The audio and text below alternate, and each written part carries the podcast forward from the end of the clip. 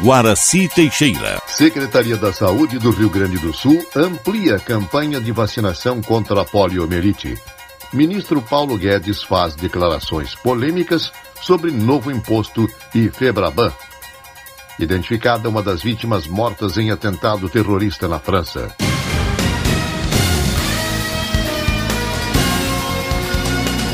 Estação da Notícia. Campanha de vacinação contra a polio é prorrogada no estado. Repórter Marcelo Vaz. Em consequência da baixa cobertura da campanha nacional de vacinação contra poliomielite no Rio Grande do Sul, a Secretaria Estadual da Saúde decidiu prorrogar o prazo de aplicação das gotinhas até o dia 21 de novembro. A data cai num sábado, onde também será realizado o segundo dia D de mobilização. A multivacinação para a atualização da caderneta de vacinação de crianças e adolescentes de até 15 anos foi igualmente prorrogada. A chefe da Divisão de Vigilância Epidemiológica do Centro Estadual de Vigilância em Saúde, Tani Ranieri, apresenta os percentuais de cobertura que levaram a essa prorrogação. Uma vez que o Estado ficou com a meta um pouco acima de 50%, considerando a campanha de pólio, que é a campanha na qual existe uma meta a ser atingida, que é 95% das crianças né, até menores de 5 anos de idade. A gente espera que nessas próximas semanas, né, os municípios avaliem as suas coberturas vacinais e promovam estratégias, né, de busca de faltosos e de chamamento da população para que a gente possa realmente atingir cobertura e também atualizar a situação vacinal para o calendário, tanto de crianças quanto de adolescentes. Tani destaca que a cobertura abaixo da expectativa provavelmente ocorra ainda como reflexo da pandemia. A baixa cobertura até agora uh,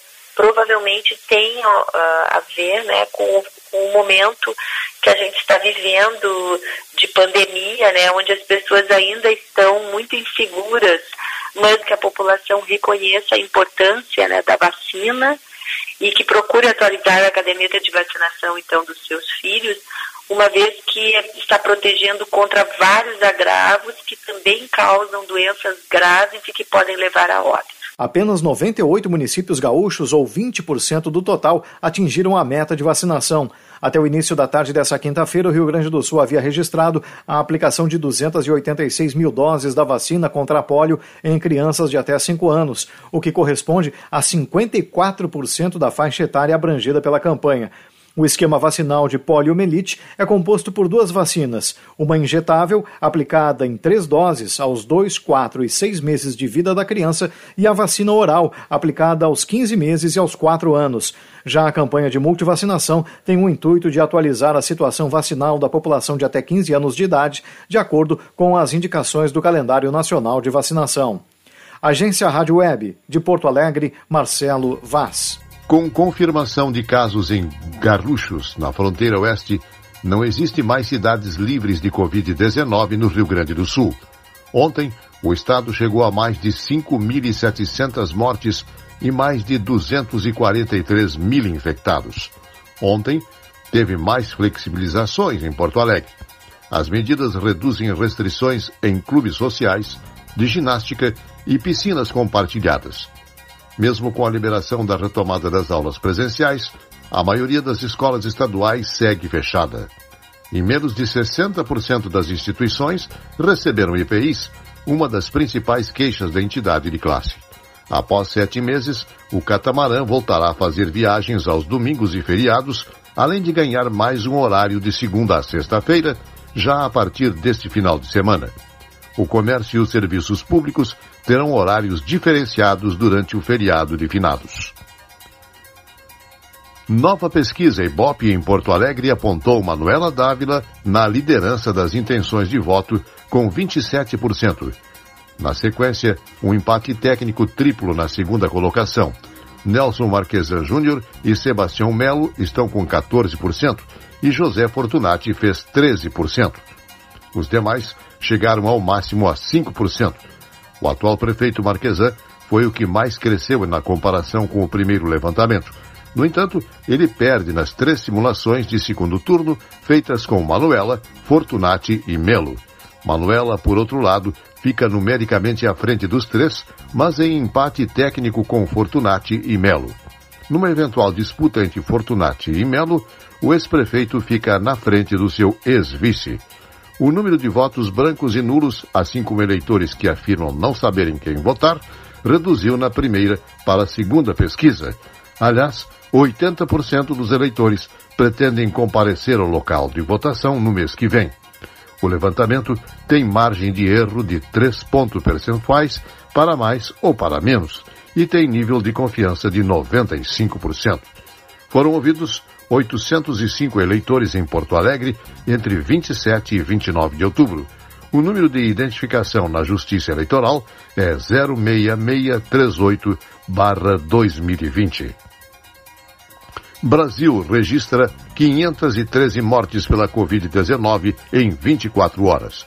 Repórter Leno Falk. O Brasil registrou 513 mortes causadas pela Covid-19 nas últimas 24 horas. Com isso, já são 158.969 óbitos causados pelo novo coronavírus no país. O levantamento dessa quinta-feira foi atualizado pelo Conselho Nacional dos Secretários de Saúde, que contabiliza os dados de cada estado. Nas últimas 24 horas, também foram contabilizados 26.106 novos casos da Covid-19. No acumulado, o país já registra 5.494.379 infectados pelo vírus desde o início da pandemia. A agência Rádio Web de São Paulo, Leno Falck. Após a Anvisa autorizar a compra de insumos para a produção de vacinas Coronavac e Oxford, o diretor do Instituto Butantan, Dimas Covas, disse que distribuirá as vacinas não só para São Paulo, mas para todos os outros estados brasileiros através dos seus governadores.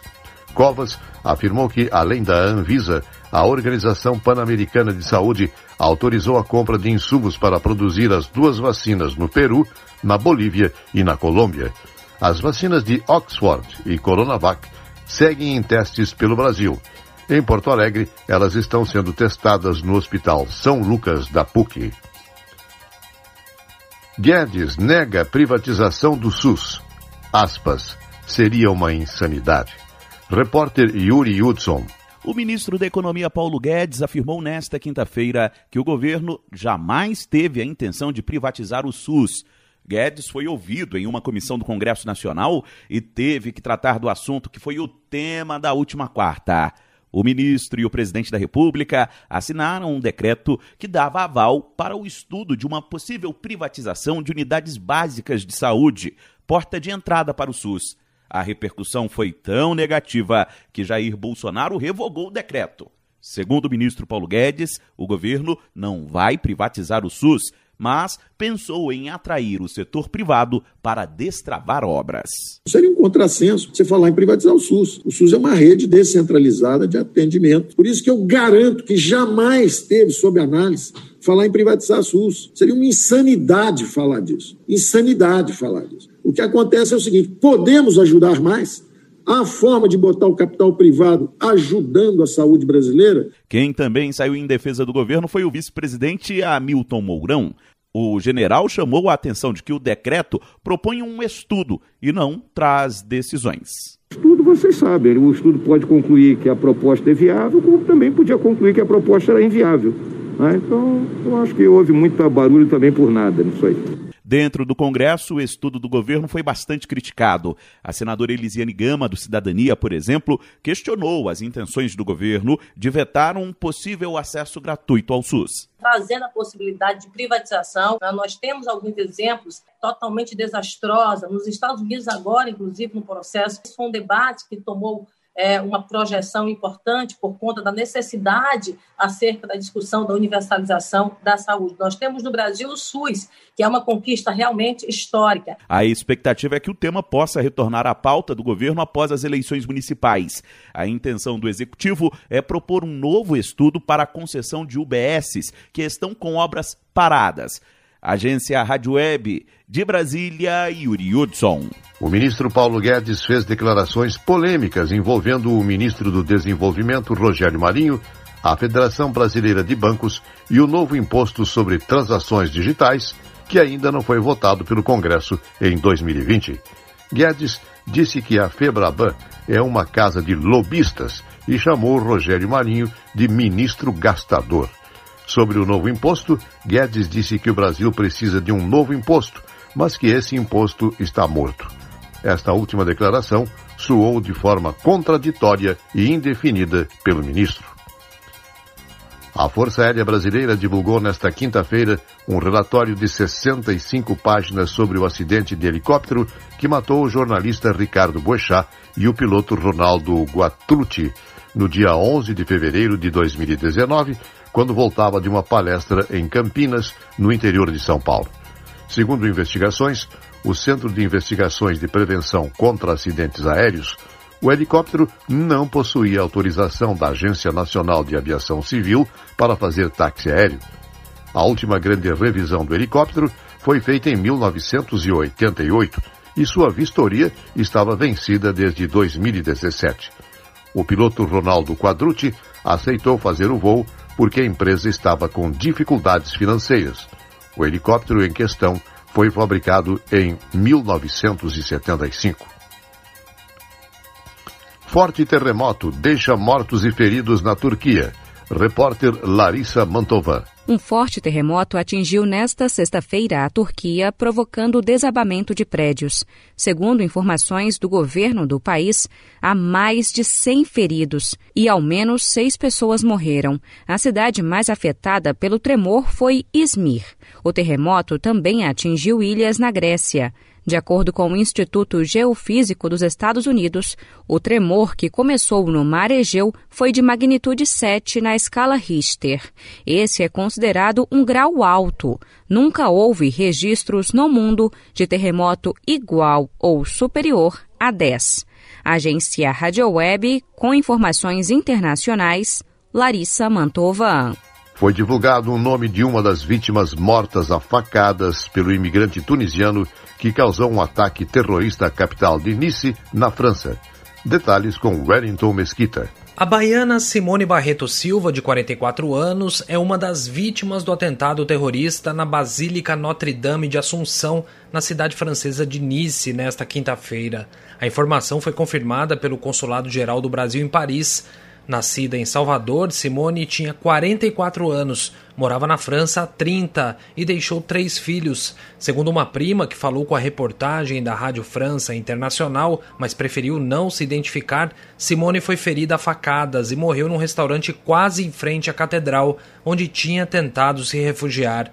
Uma das últimas frases da brasileira teria sido: Diga aos meus filhos que eu os amo. Um dos proprietários do restaurante onde Simone chegou ensanguentada falou a um canal de TV francês que esteve em contato com a brasileira na sua última hora e meia de vida. O empresário contou que ajudou a colocar a brasileira no interior do estabelecimento. Simone dizia que havia um homem armado dentro da igreja. Eles chamaram a polícia. O atentado ocorreu às nove da manhã desta quinta, cinco da manhã no horário de Brasília. A brasileira Simone Barreto Silva tinha formação de cozinheira, mas atualmente trabalhava como cuidadora de idosos. A brasileira tinha dupla nacionalidade francesa. Ao lado das irmãs e das primas, chegou a organizar a festa de Iemanjá de Nice, no litoral sul da França. Agência Rádio Web com informações internacionais. Wellington Mesquita. França reforça a segurança contra terrorismo após ataque de Nice. Direto da Rádio França Internacional, Maria Paula Carvalho. A França está em alerta máximo contra o terrorismo depois do ataque à faca que deixou três mortos em uma igreja em Nice, entre eles uma brasileira. O Conselho de Defesa confirmou o reforço da segurança em todo o território. Sete mil militares patrulham, especialmente os locais de culto e escolas. As autoridades da Tunísia abriram um inquérito para verificar a existência da organização Madi, que teria assumido a responsabilidade pelo ataque. Um homem de 45 37 anos, foi detido porque teria tido contato com o agressor na véspera do crime. O autor do atentado foi identificado como Brahim Issaoui, de 21 anos. Ele continua em estado grave no hospital. Segundo a investigação, ele vem de uma família modesta da Tunísia, onde abandonou os estudos. Os parentes do jovem contaram que ele se voltou para a religião há dois anos e desde então vivia isolado. Ele chegou à França na véspera do atentado, depois de entrar na Europa pela pela Itália. O ataque levanta discussão sobre a imigração. Nos primeiros oito meses deste ano, mais de 8 mil tunisianos chegaram à Itália, de acordo com a ONU. O Consulado Geral do Brasil em Paris não tem informações ainda se o corpo da baiana Simone Barreto Silva será enterrado na França ou no Brasil. Amigos e parentes dela, ouvidos pela RFI, externaram sua tristeza e contaram que Simone era uma pessoa alegre e religiosa. Rádio França Internacional em parceria com a agência Rádio Web. Estação da Notícia, um serviço jornalístico da Rádio Estação Web. Noticiário geral da agência Rádio Web. Redação de notícias Janaína Sabrito e Rogério Barbosa. Nova edição, amanhã, às 18h45, com Jéssica De Grande. Fique agora com Estação da Música. Às 20 horas, Disco Night, com Rodrigo Brandão. Boa noite.